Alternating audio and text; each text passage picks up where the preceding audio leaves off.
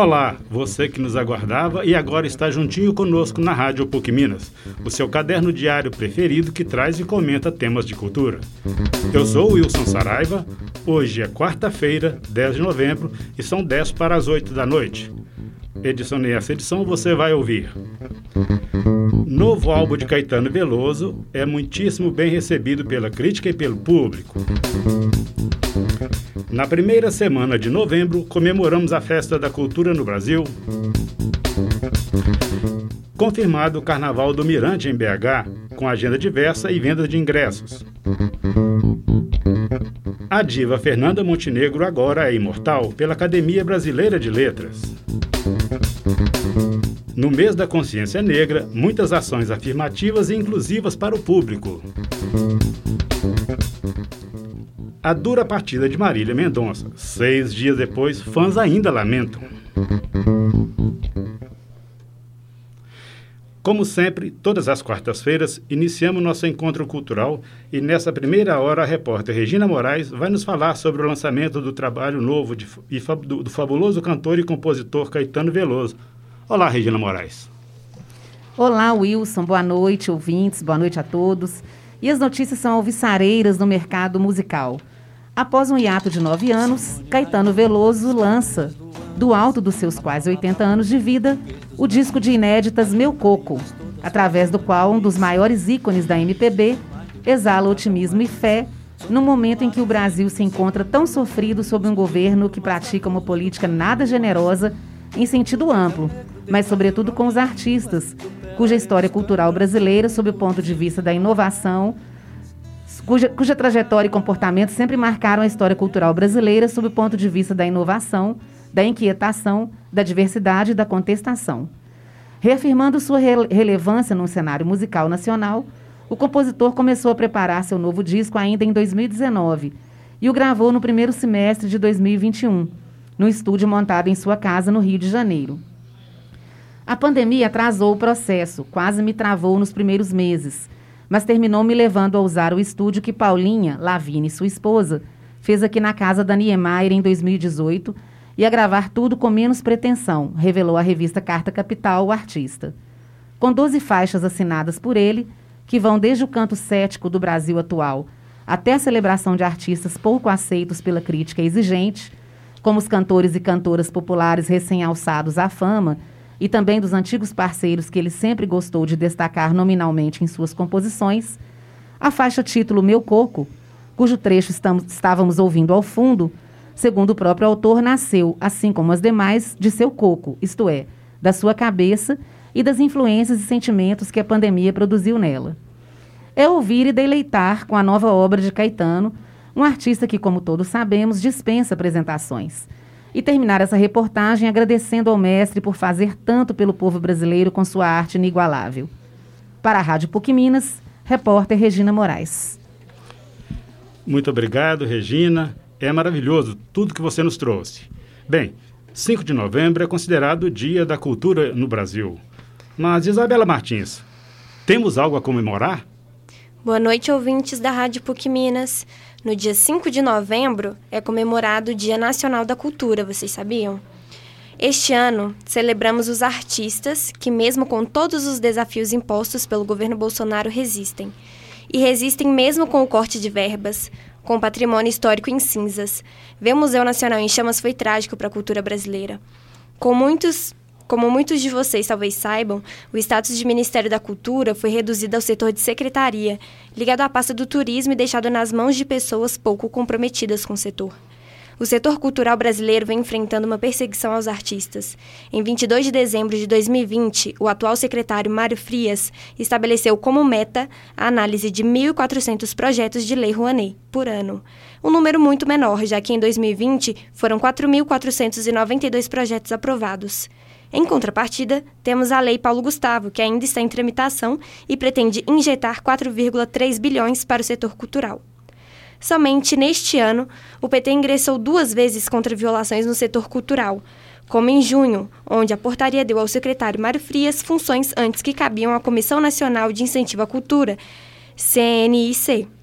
Em agosto, o PT, junto com outros partidos, ingressaram no Supremo Tribunal Federal, o STF, contra o decreto 10.755-2021, que regulamenta a Lei de Incentivo à Cultura e cria um novo funcionamento para o Programa de Apoio à Cultura, o PRONAC, com o objetivo tendencioso de dar prosseguimento ao dirigismo estatal do setor. Isabela Martins, para o Jornal em Órbita. A gente não pode se acostumar com essas coisas, não é mesmo, Isabela? Nada está normal. Voltaremos em instantes, logo após a mensagem do nosso anunciante. Você trabalha com o quê? Com tecnologia. Onde? Itaú. No Itaú em tecnologia? É? Ué, mas o Itaú é um banco. E uma empresa de tecnologia. O Itaú? É? Itaú tem computação quântica, ciência de dados, inteligência artificial, informação na nuvem. Pode trabalhar de bermuda? Pode?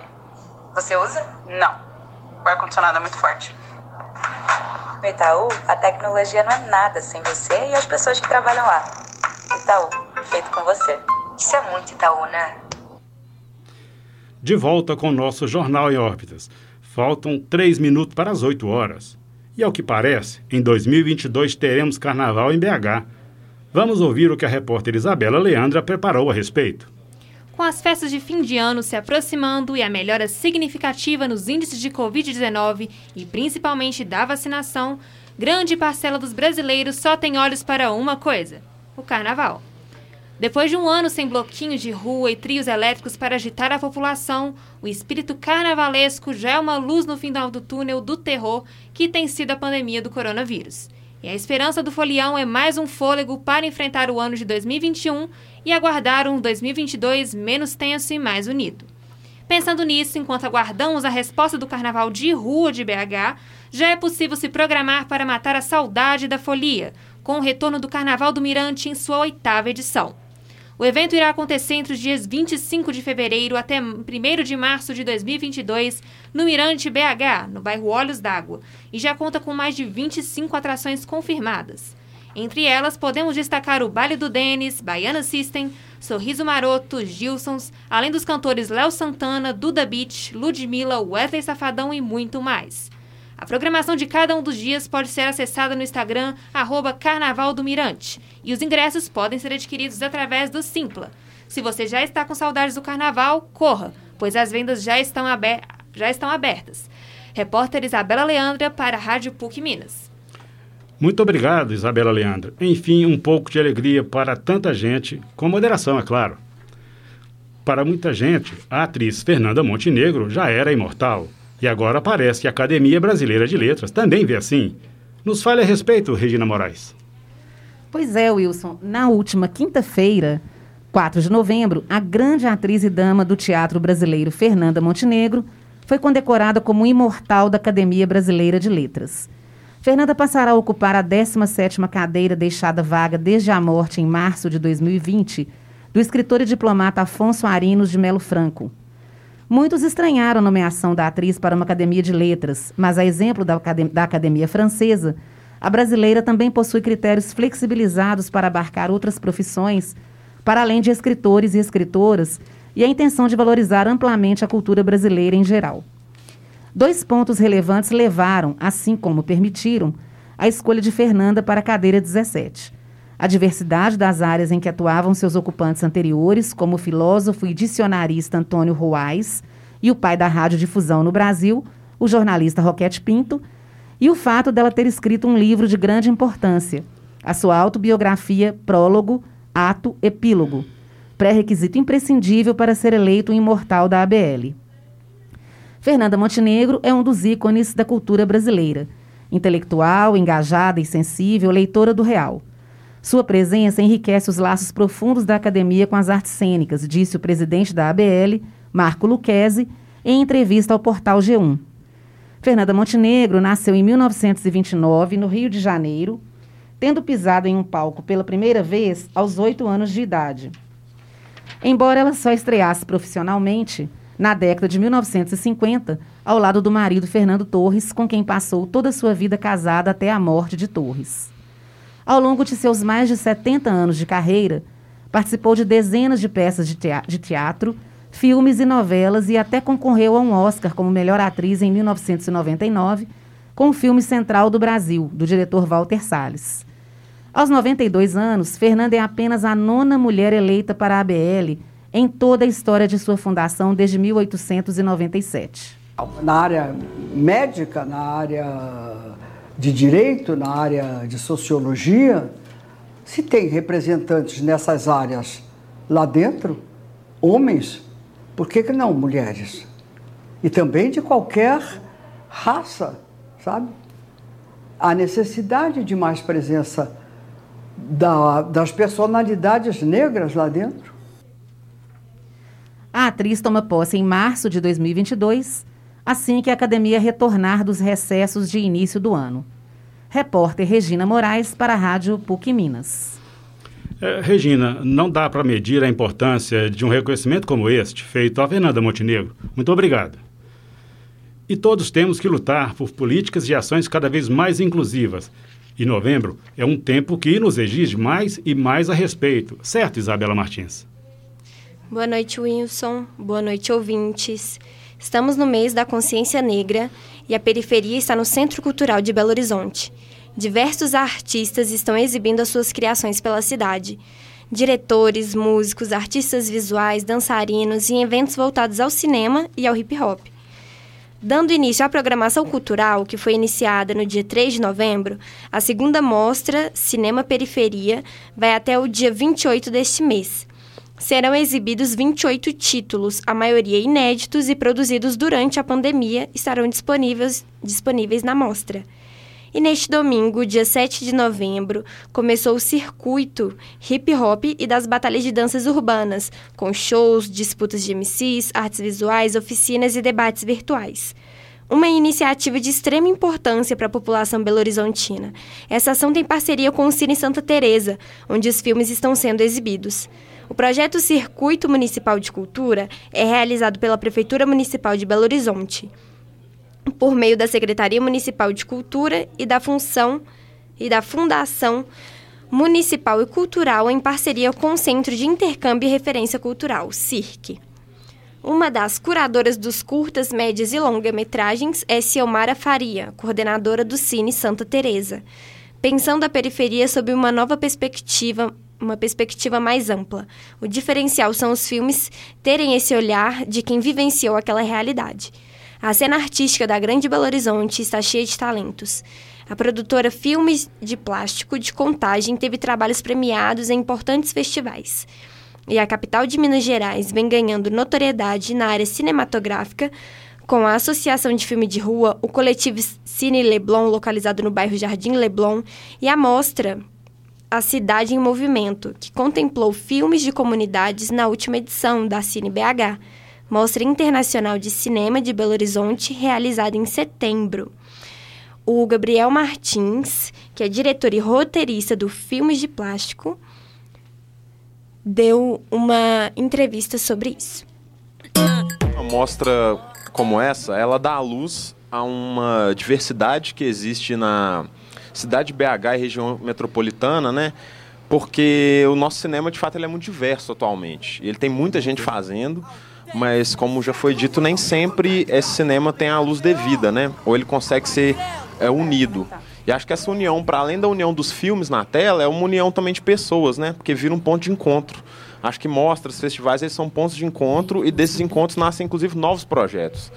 Então eu acho que um tipo de evento como esse, ele faz, ele provoca reflexão na cidade, mas além disso ele provoca também união. Ele provoca que as pessoas estejam cada vez mais juntas, vendo um trabalho do outro, criticando, se ajudando. Eu acho que essa importância é fundamental, não só para o que está acontecendo agora, mas para o que vai vindo aqui para frente. Não fique de fora dessa grande oportunidade. Retire seu ingresso gratuito no Portal Belo Horizonte, onde você fica por dentro da programação completa. Isabela Martins, para a Rádio PUC Minas. Muito obrigado, Isabela Martins, pelas tantas boas dicas que você nos trouxe aqui no Órbita. Mas nem tudo é alegria, não é mesmo, Isabela Leandra? Os sentimentos de perda do caso da cantora Marília Mendonça parecem não ter dia para terminar. Pois é, Wilson. Na última sexta-feira, dia 5 de novembro, o Brasil parou com a notícia que mudaria os rumos do sertanejo. Marília Mendonça, de 26 anos, faleceu precocemente após a queda de seu avião. A cantora, que trouxe empoderamento, superação e dilemas amorosos em suas canções, com certeza foi um grande marco para a música brasileira, seja com suas composições, melodias ou simplesmente a simpatia que conquistou a todos desde seu primeiro hit, em 2016, Infiel. Mesmo com vários shows na capital mineira, Marília marcou o BH em 2019, com um show gratuito realizado na Praça da Estação, que reuniu mais de 100 mil pessoas e contemplou a cidade com a gravação da música Graveto. Realmente, a patroa conquistou uma legião de fãs em todos os cantos. E agora resta a saudade e a lembrança de uma artista que ressignificou a música brasileira e a presença feminina no sertanejo. Para homenagear a trajetória traçada pela cantora, ouça agora um pouco do que os fãs têm a dizer.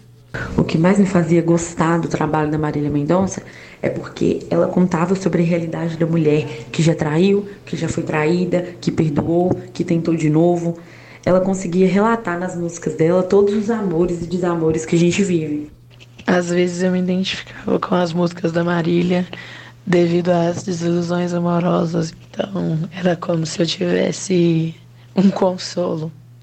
As músicas da Marília Mendonça não falavam somente do empoderamento da mulher, mas também que mulher tem o direito de sofrer por amor e até mesmo brigar por o que ela quer, né? Pelo sentimento que ela tem.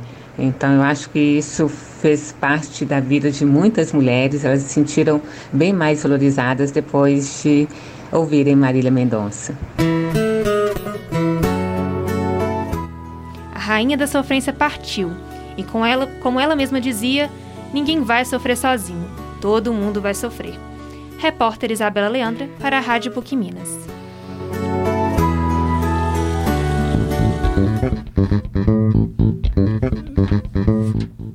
Muito obrigado, Isabela, pelas informações.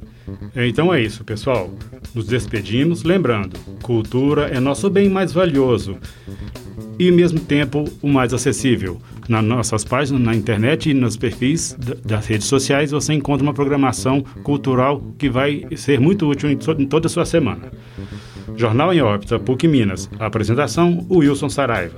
Produção e reportagens, Isabela Leandra, Isabela Martins e Regina Moraes. Técnica, Alexandre Morato. Coordenação, Getúlio Nuremberg.